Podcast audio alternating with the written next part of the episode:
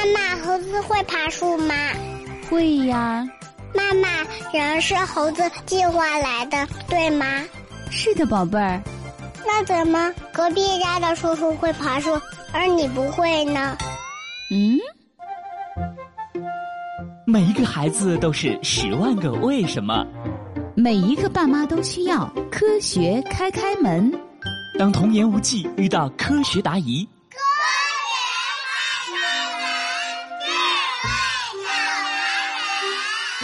开开心心开门喽！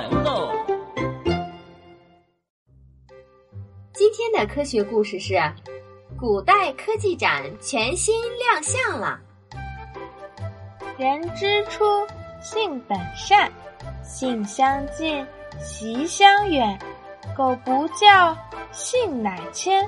教之道。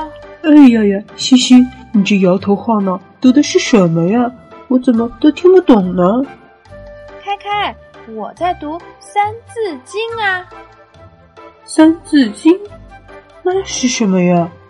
《三字经》是古代人的一个课本。里面讲了很多道理呢。哎，西西，你小小年纪怎么开始研究古书了呢？现在是二十一世纪，我们都开始用手机、电脑了，谁还去读古书呀？开开，这你就不懂了吧？这古人身上可是有大智慧呢。哼，我才不信呢！现代人才最聪明呢。开开，欣欣说的没错。千万别小瞧了我们的老祖先，他们的智慧真的很值得我们学习呢。是吗？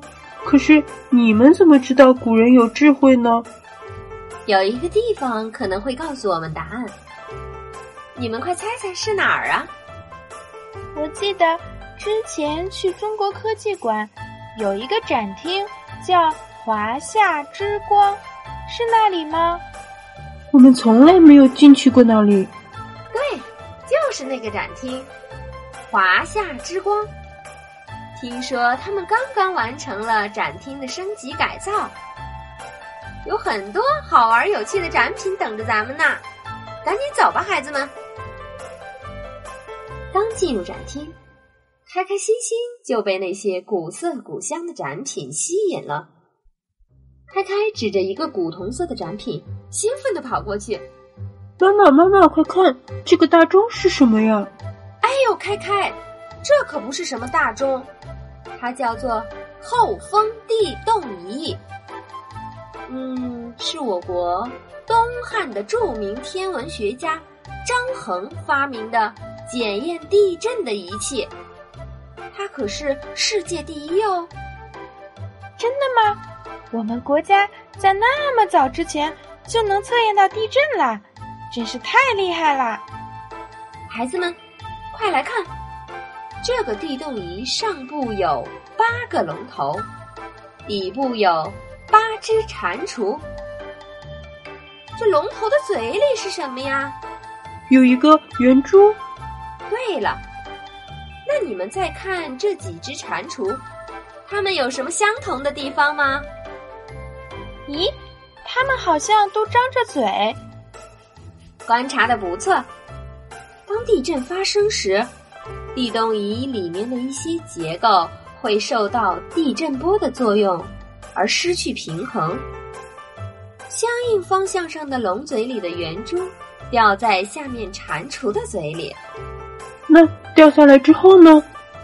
掉下来之后，人们就可以通过圆珠掉下的方位。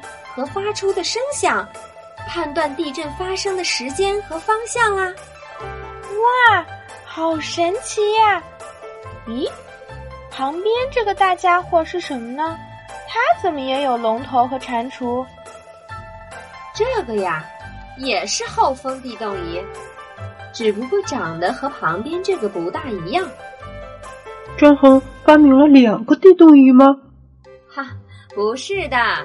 这是因为谁都没有见过张衡发明的地动仪，也就不知道真正的地动仪长成什么样子啦。所以我们现在看到的地动仪都是后人猜出来的吗？是的，欣欣。这两种形态是后人通过文献的记载推测出来的。张衡真厉害，可不是呢。不仅如此啊，我国古代天文科技也很值得一提呢。你们快看前面那几个灰色的展品，好像几口大铁锅呀！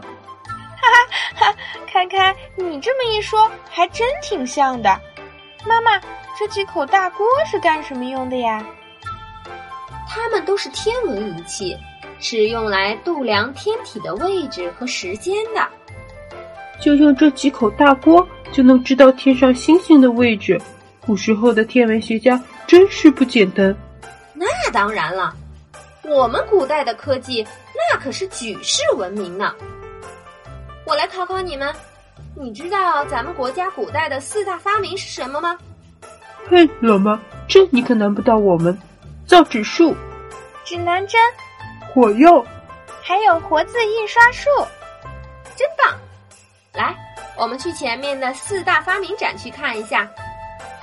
随后，开开心心和妈妈又参观了华夏之光展厅的四大发明展区、中医展区和古代建筑展区。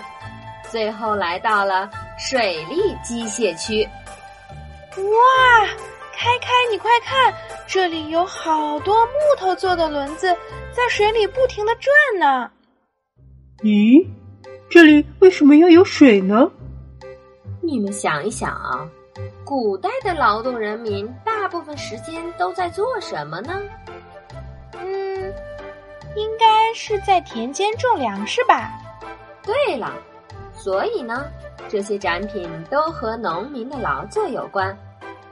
他们巧妙地利用了水的动力去带动轮子、转盘等，帮助人们提水呀、灌溉呀、敲打谷物。这样人们就可以省下很多力气了，简直太神奇了！妈妈、欣欣，你们说的对，古人的智慧真不简单。好了，小朋友们，今天的科学故事就到这里了。赶紧让爸爸妈妈带你来参观中国科技馆新开放的华夏之光展厅吧。更多好玩的科学，请登录中国数字科技馆开开小屋。咱们下期再见喽！